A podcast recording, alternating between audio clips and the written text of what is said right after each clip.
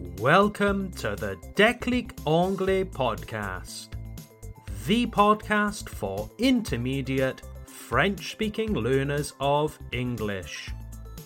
This podcast is like a stepping stone, un tremplin, a stepping stone, to help you understand more advanced materials in English.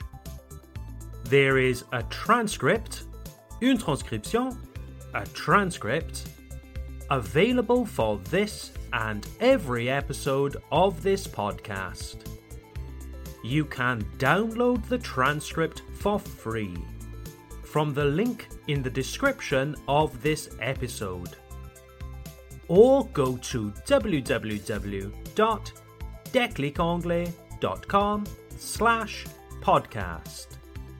That's declicanglais.com slash podcast. Hello there, everyone, and a happy rentrée. We are now in September 2023. The rentrée is officially here. Tom, pourquoi est-ce que tu utilises le mot rentrée tout le temps? Il n'y a pas un mot anglais pour ça? No, I'm afraid not. The French term, la rentrée, is untranslatable. Intraduisible. It is untranslatable. There is no direct translation of la rentrée in English. In English, we must say something long like the start of the new school year. La rentrée is a much simpler term. So, I have a lot of French friends and students who have children. And all I hear at this time of year is Ah, mon enfant est en troisième. Ah, ma fille, elle est en grande section. Mon fils, il est en terminale. And when you are a foreigner an étranger, a foreigner like me, who never went to a French school, it's difficult to understand all of this terminology. I remember when I first arrived in France, it was difficult to know what people were talking about. Actually, I remember assuming, je suis parti du principe, I assumed that petite section was for the little children, so something like école primaire, and that therefore grande section was for the bigger children, so something like collège. Oh dear, I had it completely wrong. So, in today's episode, seeing as we are currently in the first week of September 2023, it would be appropriate to tell you a little bit about the British school system, and especially how that corresponds to the French school system. Now, here's my disclaimer. Avertissement. My disclaimer. I am British, and I only went to school in the United Kingdom le Royaume-Uni, in the United Kingdom. Therefore, I will only talk about the British school system, the one that I experienced. I'm afraid that I'm not qualified to talk to you about the school systems of other English speaking countries like the USA or Canada. All good? All right then. So let's begin with the year groups. The year groups. Les niveaux ou la promotion. The year group.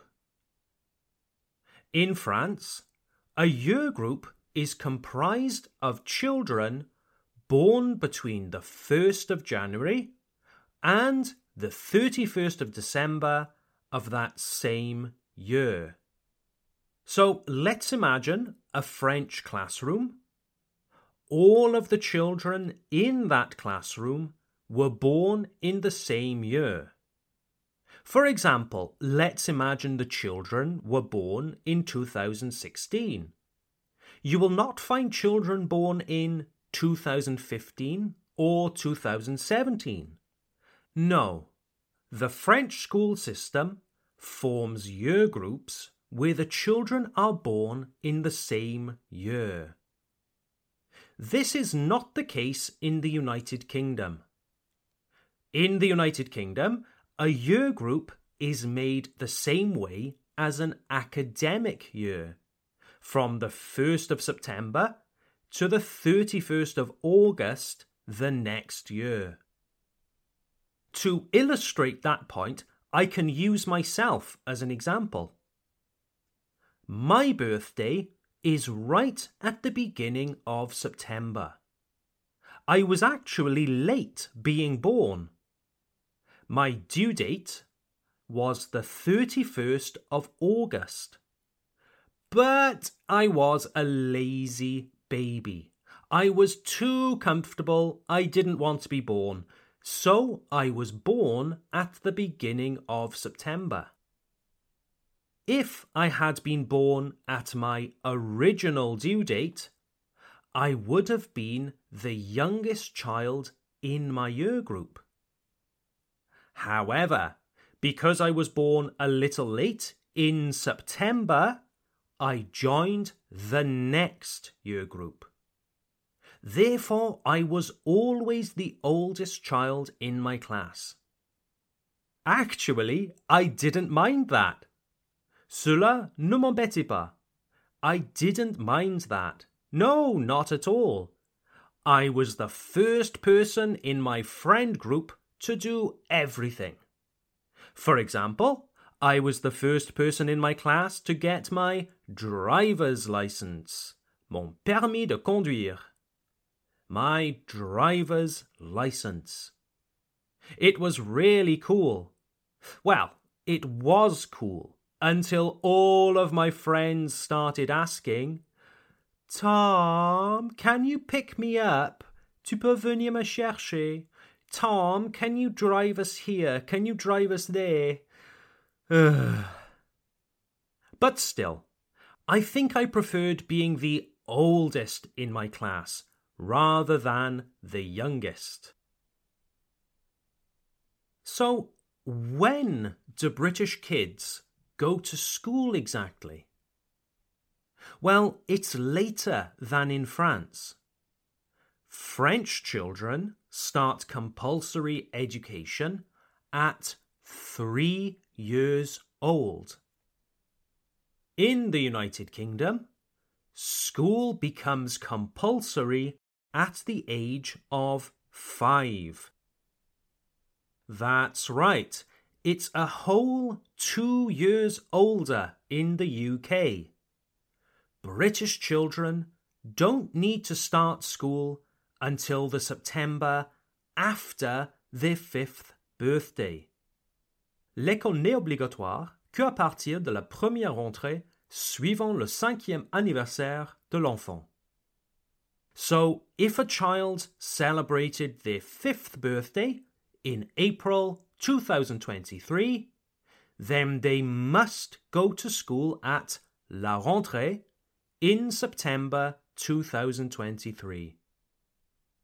Sérieusement? Tom, tu n'es allé à l'école que à l'âge de presque six ans? Haha, no, dear listeners. Don't get me wrong. Don't misunderstand me. Just because school is not compulsory until five years old does not mean that you cannot go to school earlier. Ce n'est pas parce que l'école n'est pas obligatoire avant l'âge de 5 ans que l'on ne peut pas aller à l'école plus tôt. In France, you have école maternelle. Well, in the United Kingdom, we have this too we call école maternelle nursery school. Nursery school. Or sometimes preschool. British nursery schools are not compulsory, but you can go there at about three years old.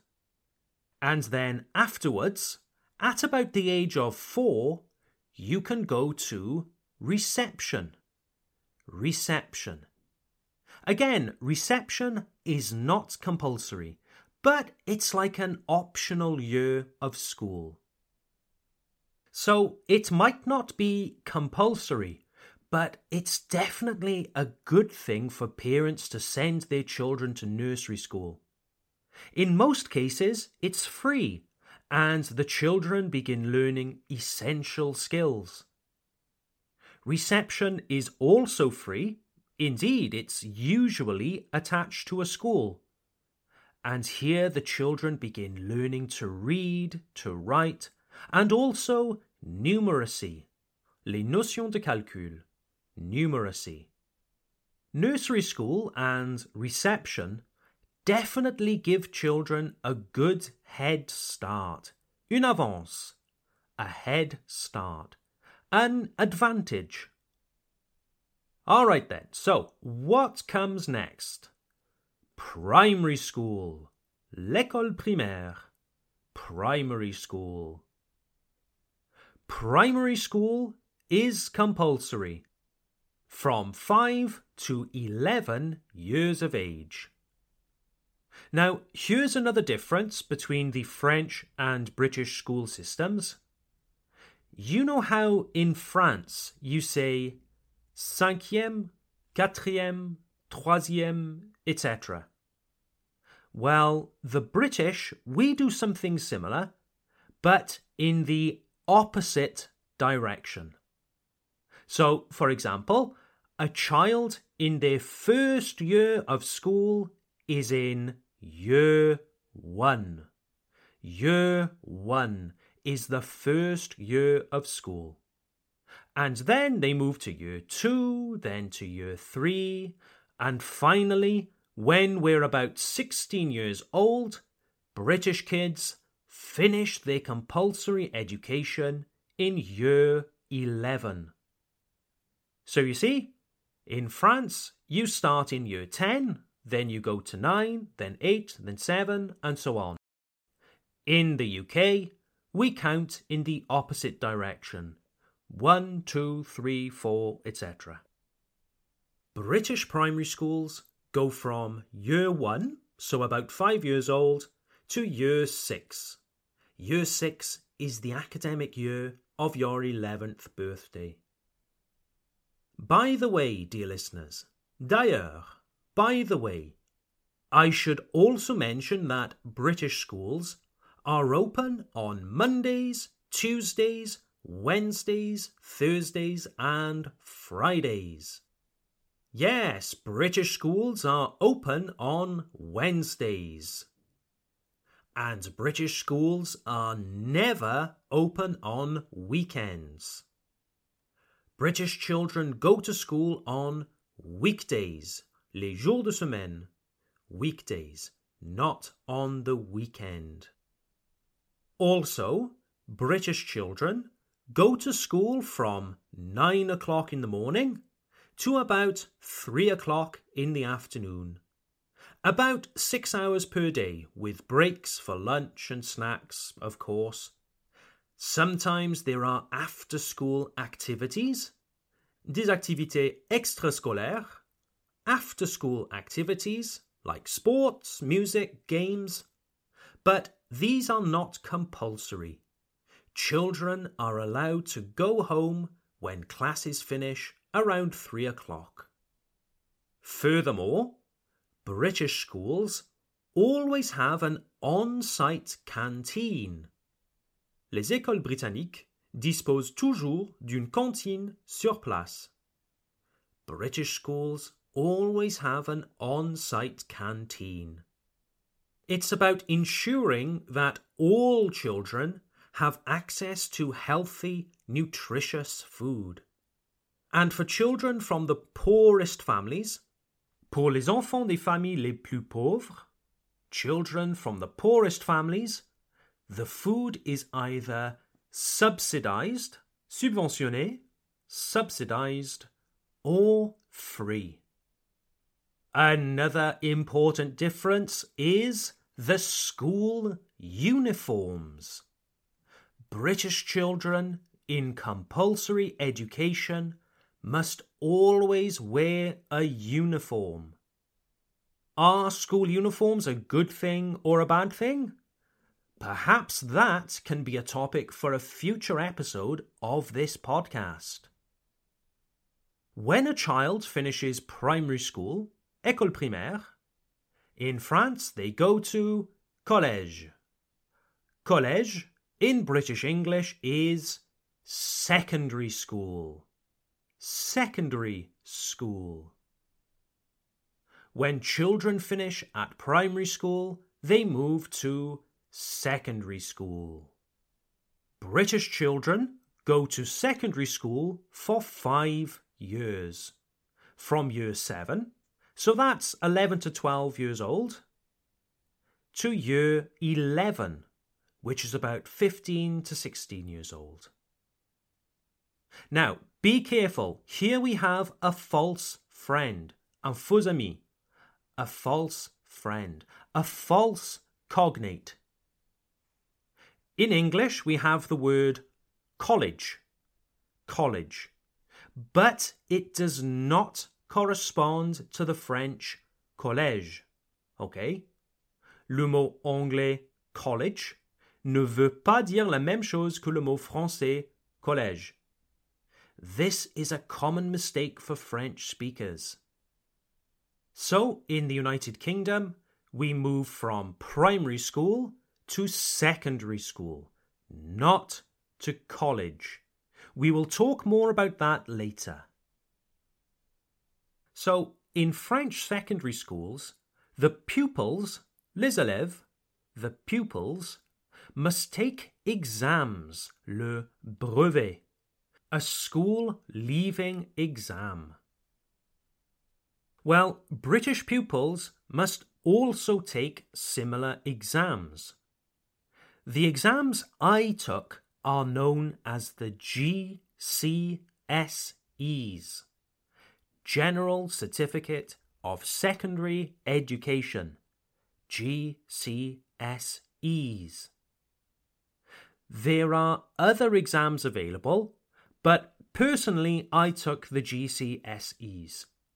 It's important to get a good grade, une bonne note, a good grade in the GCSEs, especially in the main subjects like maths, English, and science. If you get a bad grade, it can really affect your future. We usually take these exams in our final year of secondary school, that is, in year 11, at around 16 years of age. And talking of grades, notes, grades. In France, your exams are graded from 1 to 20. Of course, 20 is considered the best grade. Well, in the British school system, grades are calculated using letters. From A, the best grade, to B, C, D, E. Generally, a C is still considered a pass, a satisfactory grade. If you have a C, you're not considered the next Einstein, but it's okay, you have still succeeded in your exam. Okay, then, dear listeners, so what comes after the final year of secondary school, year 11? Well, whatever you want. That is, if you have good enough grades in your GCSEs. Year 11 is the final year of compulsory education. You no longer need to go to school, and the young people, because they're no longer children, can decide for themselves. If someone has good grades in the GCSEs, there are many options open to them. If that person so wishes, they can immediately join the workforce, the active population. They can get a job.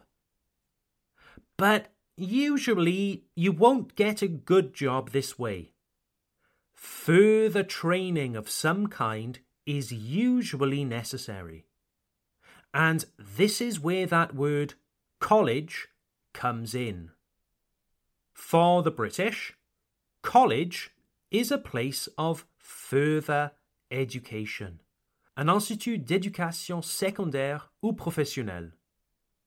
You could say that the British word college is like the French lycée or lycée professionnel. Okay, so remember, dear listeners, pour les Britanniques, college veut dire lycée ou lycée professionnel et non pas collège. There are so many qualifications that you can get at a college. It could be a business qualification. It could be something relating to childcare. You can get an apprenticeship at college. For example, as an electrician or a plumber, un plombier, a plumber. At college, you can train as a hairdresser, un coiffeur, une coiffeuse. Usually, people spend one to three years at college. But if you want to go to university, generally speaking, you need to take certain exams called the A level exams. The A in A level means advanced. The A levels are very much like the French baccalaureate. A levels usually take two years to complete, and afterwards you can apply, poser une candidature, you can apply to a university. There is a big difference between British A levels and the French baccalaureate. So with the baccalaureate, you take the bac S or bac L or whatever else. And in each type of bac, you must study many different topics. In the bac L, you study French language and literature. But then you must also study some non language subjects like maths. So in France, the baccalaureate is more general. However, I have heard that this is changing in France, and that the young people taking the bac today have more choice in the subjects than previously. Now, the A levels, the British equivalent of the baccalaureate, are very specific. The A levels require you to have a good idea in advance of what you want to do at a university level. For example, let's imagine you are interested in becoming an engineer. Well, the subjects that you study at A level should be more science based, for example, physics, mathematics you need to choose around four subjects in total. The grades, notes, the grades that you get in these exams determine if you can get into the university of your choice. There are a lot of advantages and disadvantages with both the French and British systems. For example, when I was a teenager doing my A levels, it was great to only study subjects that I found interesting. I was interested in studying languages at university, and so my A levels reflected that. And therefore, I'm happy that I didn't need to study something irrelevant like maths. However, the specificness of A levels are also a disadvantage. They can be too specific. Let's imagine a young 16 year old who just finished secondary school with good grades. Well, not every 16 year old knows what they want to do as a career. It's a bit early. And the A levels you choose to study really affect your options at university, much more so than the French baccalaureate. The French bac also affects your options at university, but you have much more choice later. The French baccalaureate gives you much more room for maneuver, une plus grande marge de manœuvre. Okay, the French baccalaureate gives you much more room for maneuver. If you are taking an A level course and you realize it's not for you, then it's not the end of the world. You can always change A level courses. You can also keep going back to college if you want. But it also means that maybe you will lose a lot of time. And not everyone wants to stay in education forever. So maybe the wide approach of the French baccalaureate isn't such a bad thing. All right, then, dear listeners. So there you have it. I have exhausted, épuisé, I have exhausted my knowledge of the British school system. And hopefully, you don't feel too exhausted listening to this episode. Education does not stop at school. Education is for life. We should never stop learning, no matter our age. If you believe this too, then check out the Déclic Anglais Club, our online learning platform. Here you can improve your English using our interesting, interactive exercises. If you love the Déclic Anglais podcast, then I'm sure you'll love the Déclic Anglais Club.